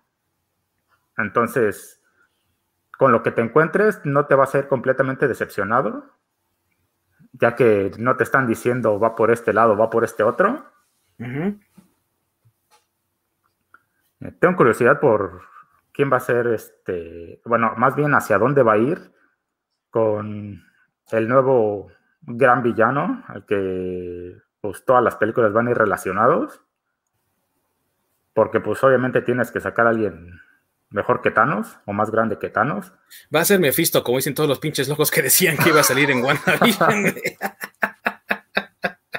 bueno, que, que, ya salió en el cómic de Capitán América, que es de las grandes amenazas de, de Marvel, ¿no? Del universo Marvel. sí. y, recordemos, güey, o sea, digo, recordemos que Disney, este, ah, como dueño de, de, de Marvel, está haciendo todo ese tipo de modificaciones en este en, las historias, ¿no? Y entonces, a lo mejor ya nos están vendiendo que, que este, de las grandes amenazas es Mephisto, porque a lo mejor en las películas, como dices, el villano va a ser Mephisto, ¿no? Puede ser. Puede ser. ¿Quién sabe? Bueno, pues también tienen, tienen de dónde escoger. No, pero, pero mira, ¿cuáles fueron los grandes villanos que, que, dijeron ahí en este, en, en, en, o bueno, las, las seis amenazas del de, universo Marvel. Disney es una, güey. bueno, sí, pero estoy hablando del cómic, güey. Ah, estoy, ah. hablando del, estoy hablando del cómic, no de la vida real, güey. Ah, ah, ok, ya, ya, güey. Ya ves de Disney, el feminismo, güey, los progres. ¿Quién más, güey? Um, está eh, Galactus, güey. Ah, Galactus, Mephisto, la, las joyas, las gemas del infinito. Ajá. Este, el. La, ¿Cómo se llama? La, esta, que es una pinche estrella de mar enorme, güey. ¿Cómo se llama ese güey? Este. Ah, sí, el Shumagora. Ajá, ese güey. Este. ¿Quién más? ¿Quién más? Es que eran ocho. No, eh, eran, seis, ¿no? ¿El Beyonder está ahí? Ocho, no, no está el Beyonder. ¿No está el Beyonder? No, el Beyonder no. Ah, el otro, el otro era Thanos también, ya me acordé, era Thanos. Thanos estaba ahí. Ah, bueno, sí, se nos fue el Thanos. Ajá, Thanos, Apocalypse, que también es de, los. ¿Cuántos llevamos, güey? A ver, dijimos Mephisto, la pinche estrellota que es este. Shumagora. Shumagora son dos. Las gemas del infinito son tres. Este, Galactus son cuatro. Eh, Thanos son cinco, Apocalipsis son seis, este, ah, Scarlet Witch también estaba como de las grandes amenazas. Sí. Este, son siete y me falta uno, güey, que no me acuerdo del nombre porque en realidad no lo conozco, güey. Es Kevin Fallí. sí, güey, le tiraste. Recientemente es Victoria Alonso, güey, la segunda mano. ding, ding, ding, ding, ding. sí. Ah, ya me acordé, es uno que parece, es uno que parece una gárgola, güey. Este. Eh, eh, Anilus, ay, no me acuerdo, una madre así, güey. Es que realmente ese personaje sí no lo conozco, ¿eh? Ándale, pues no sé. Es un personaje cósmico, güey, que, pues sí, como su nombre lo indica, güey, es destructor de universos. Ronan, el acusador, la neta, no, güey. bueno, pero, pero, mi, pero mi punto es de traer eso a la mesa, es que si te fijas de esos ocho, ¿cuántos ya hemos visto en el cine, güey? Apocalypse, pues Apocalypse, ya lo vimos en el cine, güey. Sí, este pero pues eran las de Fox, güey. no importa, lo van a traer de vuelta seguramente. Exactamente, y Disney ya tiene a Fox, entonces, ¿qué le cuesta meter? Y bueno, tiene, tiene a Fox y obviamente tiene la línea de cómics de Marvel. Por eso está ahorita un cagadero. Pero a lo que me refiero es, si están metiendo dentro de las ocho amenazas a, los que ya hemos visto en cine, que son este, em, eh, bueno, la bruja escarlata de entrada, ¿no? O Wanda Máximo, que ya la vimos en la película, Apocalypse, que ya la vimos en una película, las gemas del infinito, que ya las vimos en cinco, seis, siete películas, este, Thanos, Thanos que ya lo vimos también en una película, güey, o sea, van la mitad, güey, de las según ocho grandes amenazas, güey, que salieron apenas en el cómic del Capitán América, güey. Entonces, güey, pues yo creo que la tirada va por ese lado, ¿no? Si ya llevas la mitad, güey, que ya lo presentaste en, el cine, güey, o, bueno, en el cine y en la tele y en, series, güey, pues, güey, ¿qué, te cuesta meter? Eh, eh? el rumor ahorita es que el villano común va a ser Mephisto, güey. Pues, güey, ¿no, ¿no crees que pudieras meter a los otros tres en por ahí en el, en el, en el, ¿cómo se llama? En, en, la historia, güey, en alguna de las historias. O sea, por ejemplo, Eternals, como tú dices, ¿contra quién se van a pelear, güey? Yo creo que van a ir este, guardando esos villanos, no soltarlos todo de un jalón. Lo que pasó con Fox, eso es como si no hubiera existido, básicamente. Sí. Porque lo tienen, lo tienen arrombado a un lado, como el leproso apestado. pues sí, porque. Digamos que eso no cuenta porque, pues, Capitán América es la antorcha humana. Sí. Y ya ves que creo que ahí en Disney Plus están como Legacy, ¿no? Estas dos películas son Legacy. Igual las de. Sí, sí, pero esperen. sí. pero espérenme tantito, güey. O sea, es que yo pienso más bien que es. Este, no existe lo que no me conviene. Porque no sé si también vieron en, en Twitter, salió un tweet de de Wolverine, bueno, más bien de Hugh Jackman. De Hugh Jackman, ¿no? Ajá, sí, sí, salió ahí un tweet, este, donde el güey está al lado de este... Eh, del Kevin Feige. Ajá, del Kevin Feige.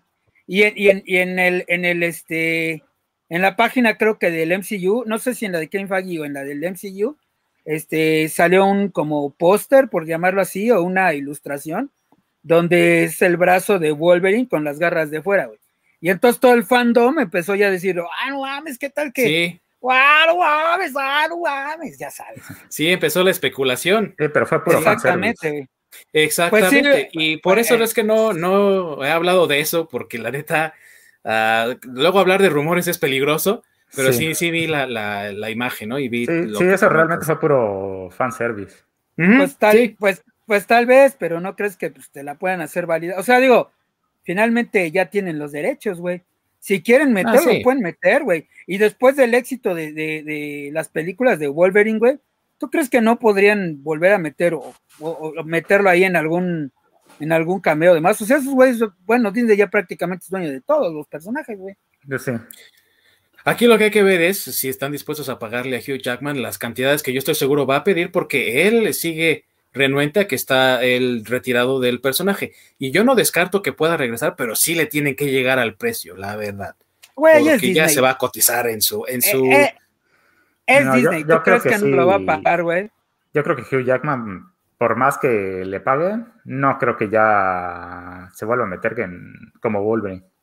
A mí me gustaría pensar igual, porque él ya lo había dicho, ¿no? Eh, él se quiso retirar en la cima del personaje y, siento que sí lo logró con Logan, ¿no? Si se va a poder dar que él sea Logan o no, está por verse, también por, pues por esas cuestiones.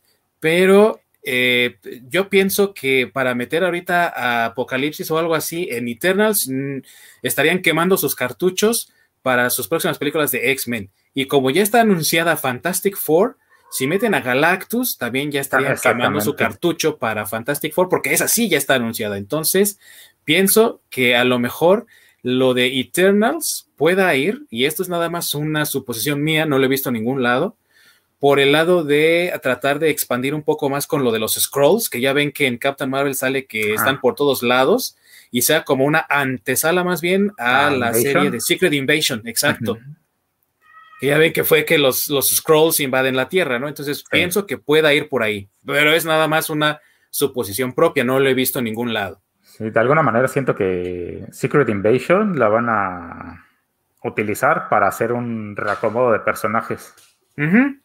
Como un Young Avengers o un New Avengers o algo así.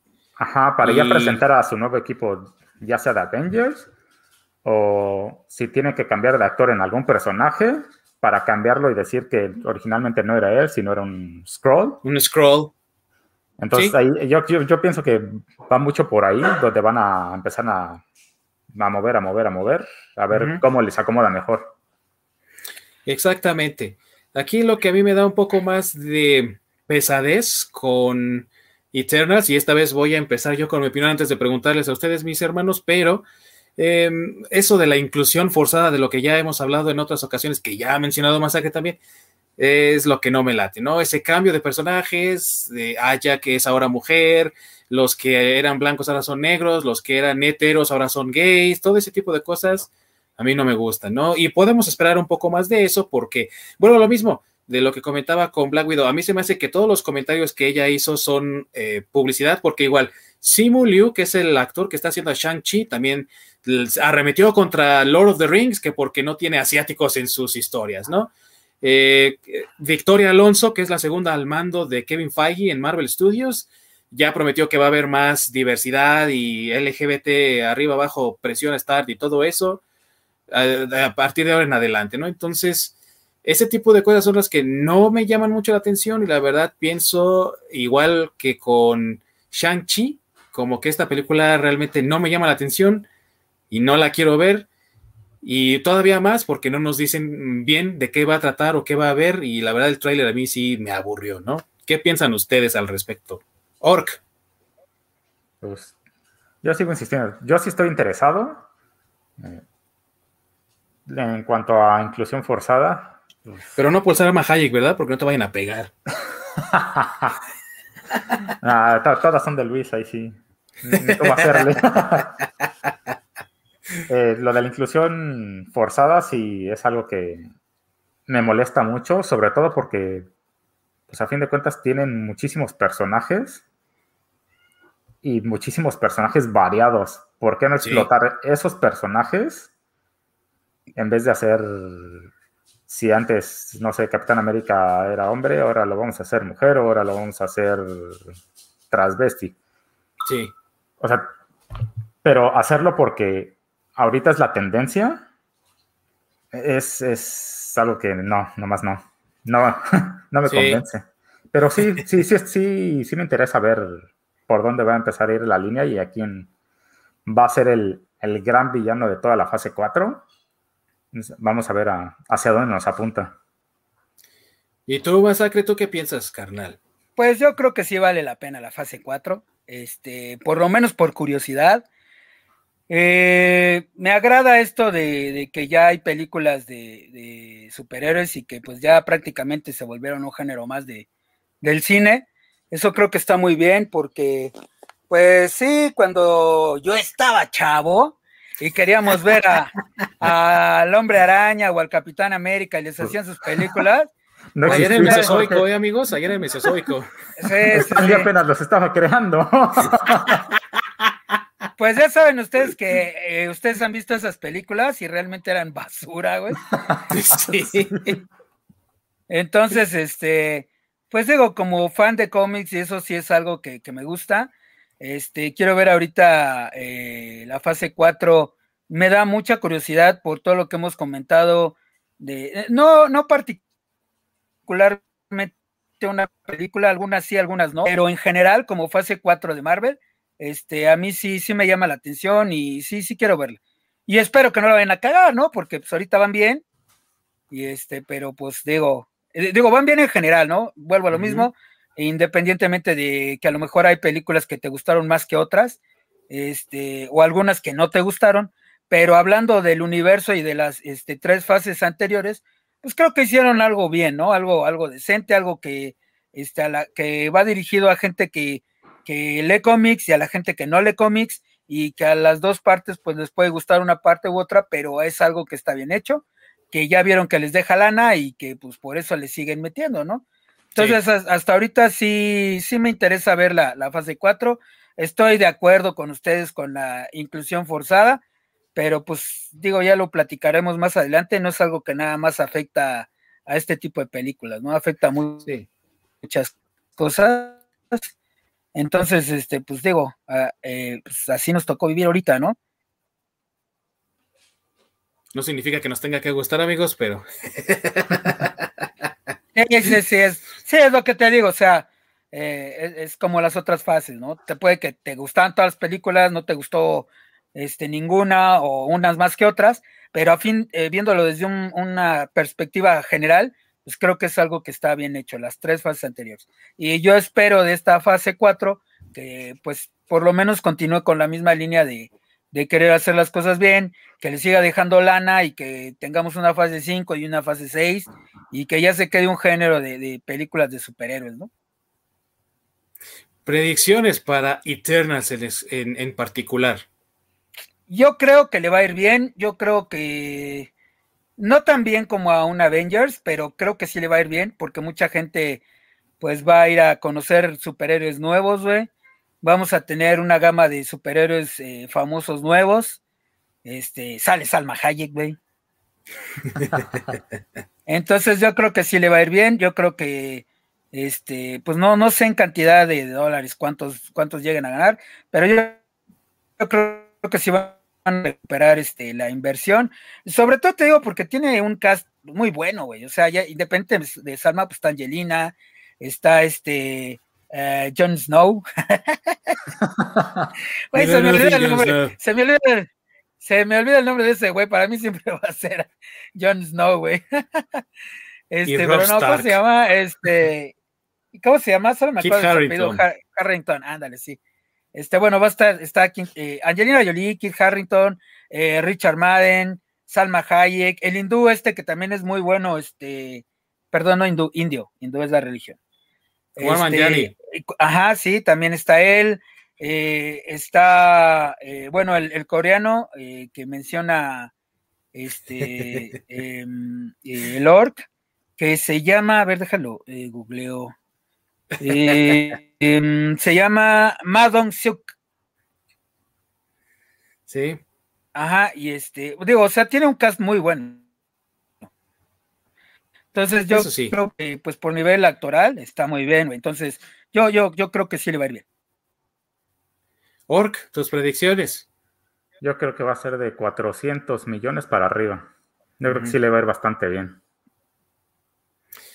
Fíjense que yo estaría de acuerdo con el Lork en que haría buen dinero si no fuese por la cuestión de que, igual que con Shang-Chi, esta también está en riesgo de no aparecer en China por la cuestión de, lo, de, la, de la inclusión forzada, O sea, como va a haber personajes abiertamente homosexuales, y ya dicho por Feige y por Victoria Alonso, que es su segunda al mando, eh, China está diciendo, no, entonces en ese caso no la vamos a querer, ¿no? Entonces habrá que esperar a ver si Marvel le hace cambios y la pueden eh, lanzar en China o si de plano la van a vetar y nadie la va a poder ver en China, porque en ese caso yo creo que va a, a ser menos, la verdad. Yo creo que va a ser tal vez un fracaso potencial, y lo voy a poner entre comillas, porque no creo que vaya a fracasar en sí en el resto del mundo, sino que me refiero a que haría yo creo como unos 300 o 250 millones si no se estrena en China, la verdad.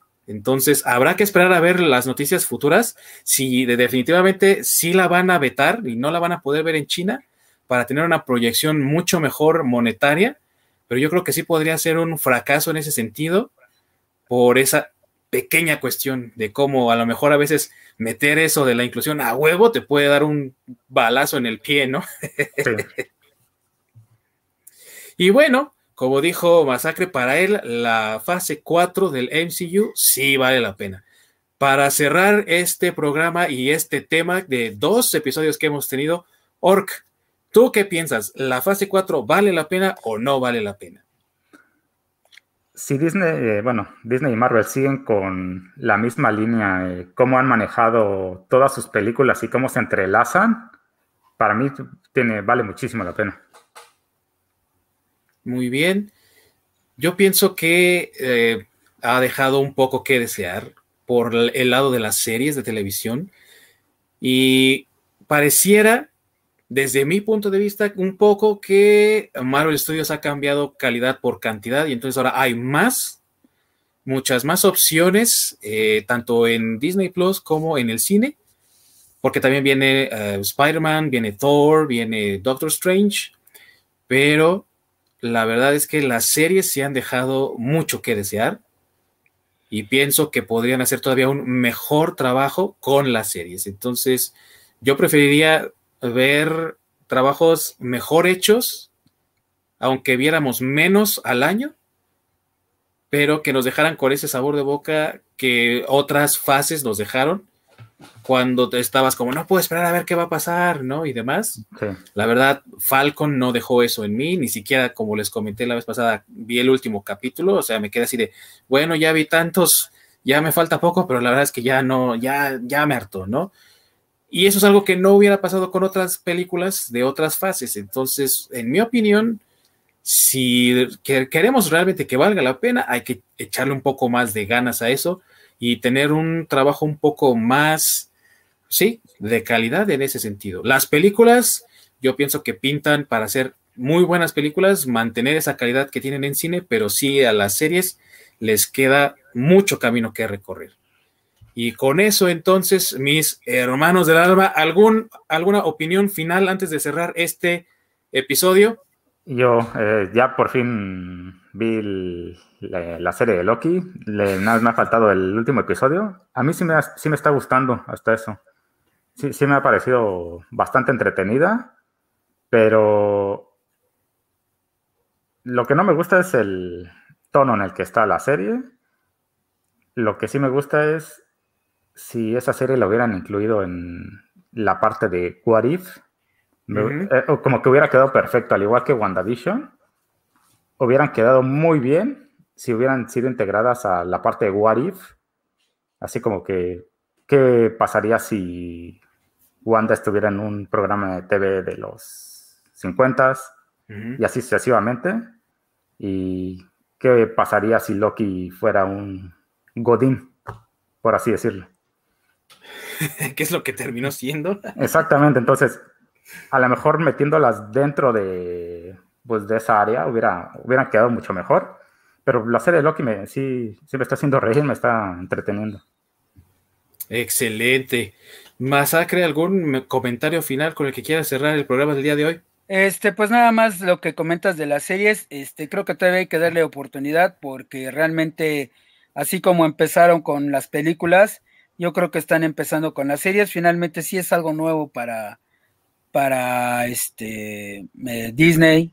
Entonces, eh, pues yo les daría todavía el beneficio de la duda eh, por ser los primeros intentos y esperaría que de ahí fueran mejorando lo demás que vienen pidiendo, o bueno, lo demás que nos están informando que se va a lanzar, ¿no?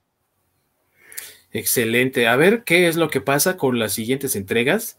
Esperemos ver las siguientes series y las temporadas que pueda haber de las series y ojalá, de verdad, ojalá que sea una buena fase y sobre todo que mantenga este universo, porque sí es algo que muchos fans habían querido tener desde hace mucho tiempo y la verdad se lo merecen, ¿no?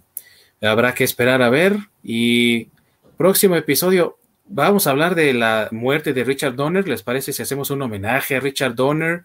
y hablamos de sus películas. Hay un chingo de películas que los fans adoran, ¿no? Lethal Weapon, Goonies, Superman, La Profecía. Va que va. sí, sí, me parece. Me parece un programa retro está, bastante bien y especial para Richard Donner. Para honrar la memoria del gran Richard Donner, que marcó más de una infancia con sus películas, ¿verdad? Sí, así es. Digo, Goonies. Excelente. Goonies, marcó no solo la infancia de varios, sino un género de, de, películas. Mi adolescencia, dice. Mi juventud temprana. No, todavía, todavía era morro, pero a lo que me refiero es que ahí tienes Stranger Things, por ejemplo. Por ejemplo, ¿no? Sí. Pero bueno, lo vemos en el siguiente programa.